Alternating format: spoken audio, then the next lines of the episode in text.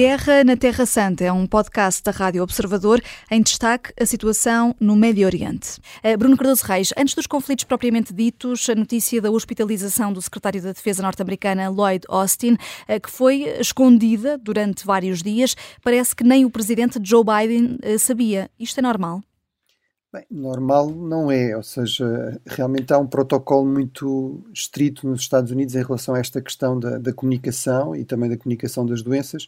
Sabemos que no passado muitas vezes isso não foi respeitado. Enfim, durante a Segunda Guerra, por exemplo, o Presidente Roosevelt tinha uma doença gravíssima e acabou por morrer até em funções e, e nada disso era sabido, mas digamos em décadas mais recentes, eh, até por causa disso, Uh, houve, houve, de facto uma formalização maior dessas obrigações e realmente nada disso foi cumprido. Inclusive, o que é mais estranho ainda é, é que não, não, só a imprensa não foi informada, como o próprio presidente Biden aparentemente também não foi,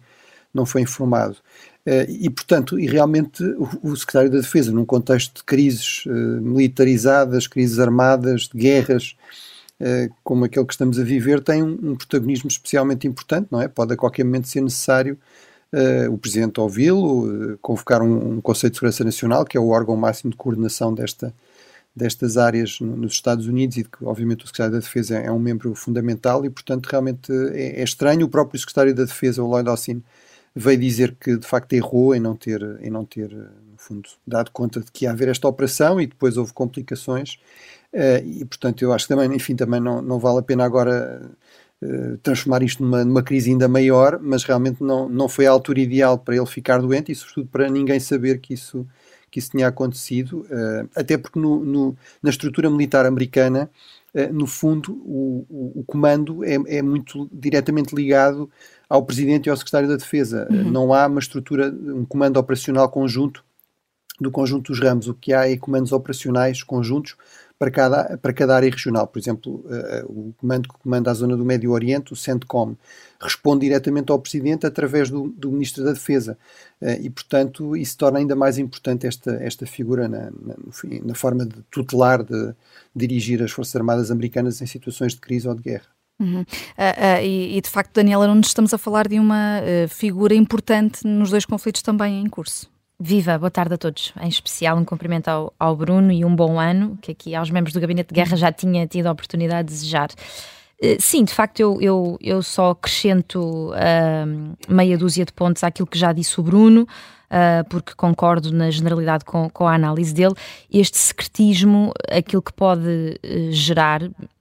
gerou de facto alguma crítica e, e, e essa crítica assenta um bocadinho um, em questões como, uh, mas afinal de contas, uh, que mão é que o presidente Biden tem na sua equipa, que tipo de controlo uh, é que ele tem sobre quem o rodeia e até que ponto é que está em cima destes assuntos quer dizer, importantes, não é? Porque estamos a falar de, de, de uma figura central de, da sua equipa.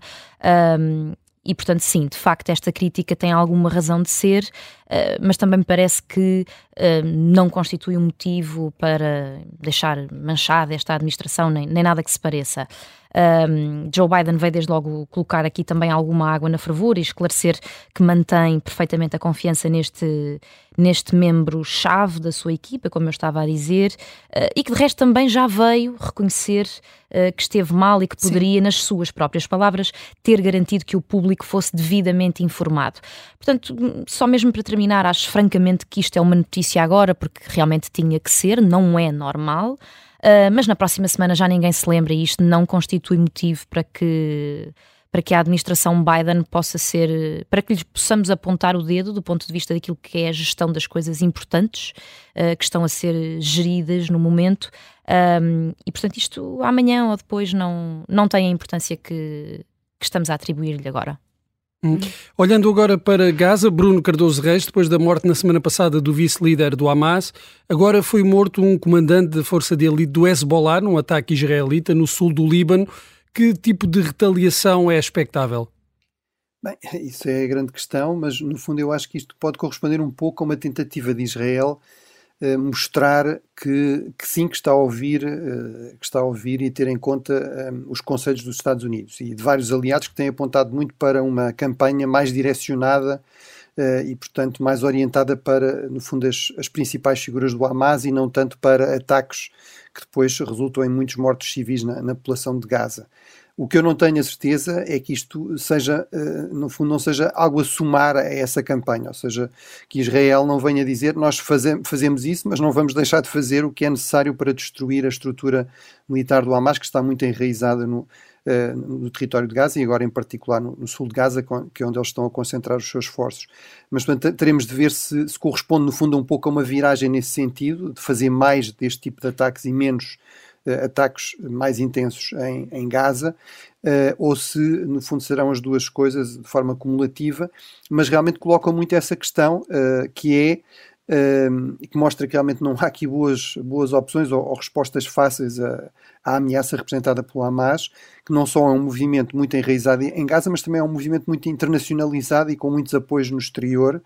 Uh, e, portanto, aí o problema é, uh, no, apesar de tudo, no Líbano, uh, a possibilidade de retaliação surge sobretudo através do Hezbollah, mas o Hezbollah também tem sido dissuadido de escalar mais o conflito, porque Israel tem ameaçado que pode retaliar também de uma forma muito intensa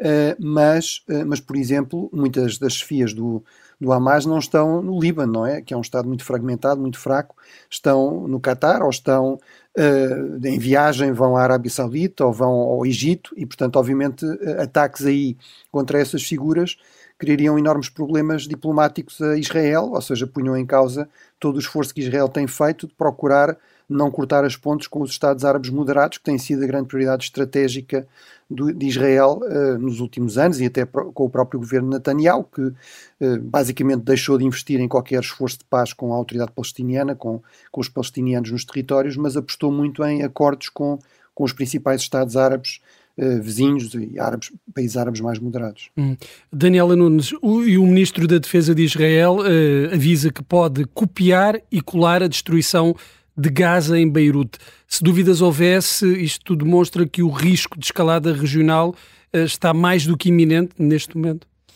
Bem, eu, eu acho que sobre, sobre o que disse o Ministro da Defesa, acho que temos aqui a apontar duas coisas eh, essenciais uh, na sequência de, de, deste ataque que terá resultado na, na morte do, do comandante de força de elite do Hezbollah. A primeira é que este ataque uh, contribui fortemente para aquilo que andamos aqui todos a tentar perceber se é realmente evitável, que é o intensificar da tensão já existente entre Tel Aviv e Beirute. Uh, portanto, o intensificar desta tensão, acho que isto é claro para todos, não é desejável para ninguém e muito menos para, para Israel, que, que não parece que esteja hum, logística nem humanamente interessado em travar duas guerras em vez de uma e ainda por cima com dois grupos terroristas em vez de um só. Portanto, uma, uma guerra paralela seria, hum, enfim, indesejável. E seria uh, igualmente indesejável, a meu ver, para os Estados Unidos, uh, aliados inquebrantáveis de, de, Israel, e cujo envolvimento, ainda que indireto nesta guerra, já está a trazer-lhes uh, algum prejuízo, a saber, alguns gastos financeiros, e a própria disponibilização de alguns meios de defesa. Um, mas é mais do que isso, e, e, e este é o, o segundo ponto essencial que eu gostava de destacar os Estados Unidos uh, têm estado aqui a fazer um papel, e isto que eu vou dizer até vem bastante a propósito, uma vez que o secretário de Estado norte-americano até está no Médio Oriente, os Estados Unidos têm feito neste conflito um, um, papel que de alguma forma tem sido desconsiderado para não dizer bastante desconsiderado pelo executivo de Netanyahu que, que a meu ver, atribui eh, pouca importância aos avisos sucessivos eh, destes, deste seu aliado e, e, muito especificamente os avisos sucessivos de Anthony Blinken, um, ehm, que, como eu estava a dizer, está pela quinta vez no Médio Oriente e, e numa visita cujos resultados eh, práticos e efetivos ehm, certamente serão muito pouco palpáveis, justamente porque este executivo de Netanyahu e, e, essa, e esta intransigência que lhe é tão própria um, não permitem ou, ou, não vão permitir. Portanto, o que, o que resulta disto é que um, Israel, e em desconformidade absoluta com a prudência que os aliados norte-americanos lhe pedem, um, está a brincar com o fogo, por mais direito que tenha a defender-se e por mais direito que tenha, como também têm os, os, os, palestini os palestinianos, pois, a, a, ter um lugar à mesa, a realidade é que há uma clara e, e perigosa despreocupação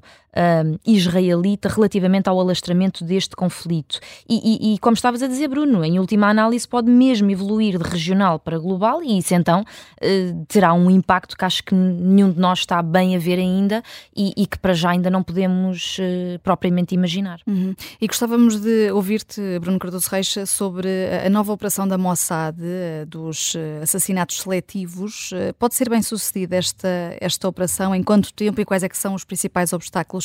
que tem aqui pela frente?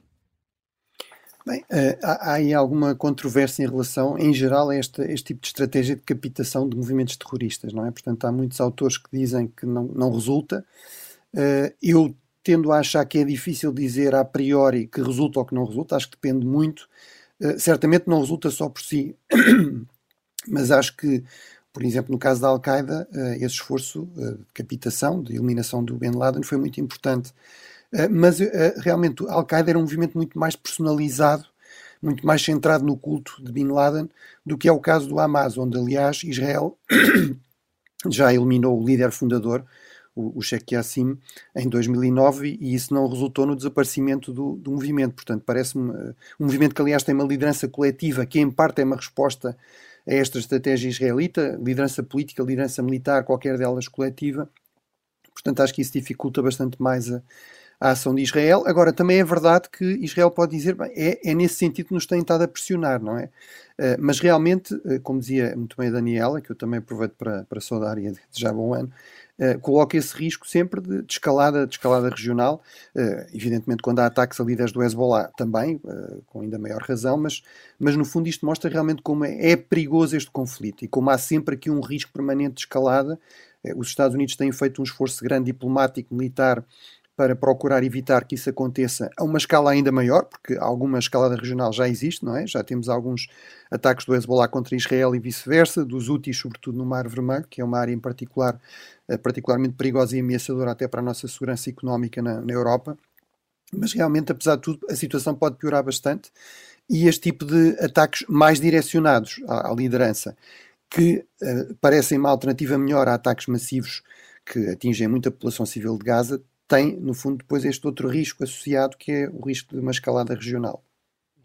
Entretanto, a ministra dos Negócios Estrangeiros da Alemanha avisa Israel que tem o dever de proteger os palestinianos na Cisjordânia e os dados de hoje do Ministério da Saúde de Gaza, controlado pelo Hamas, apontam para mais de 23 mil palestinianos mortos nestes três meses já completos de guerra. Estes números, Daniela Nunes, são fiáveis? Bem, hum, em primeiro lugar, dizer que as declarações da senhora ministra estão em perfeita conformidade com o que tem sido, enfim, na generalidade das opiniões que temos ouvido, uma narrativa que se pode dizer ocidentalmente aceite e que privilegia, obviamente, e como não poderia deixar de ser, a veia humanitária de toda esta problemática, que no fundo é um bocadinho o que tem faltado a Israel para evitar a onda de protestos e de hostilidade que tem crescido em torno de uma retórica que é extremamente inflexível e, e, pronto, e que já sabemos qual é. já não dá para, ignorar esta onda de hostilidade, nem, nem fora nem dentro de Israel. Há protestos pelo mundo inteiro contra o que tem sido a postura de um país que nós até acreditávamos reger-se pela mesma conduta do que nós, e, e, e, depois também do ponto de vista doméstico,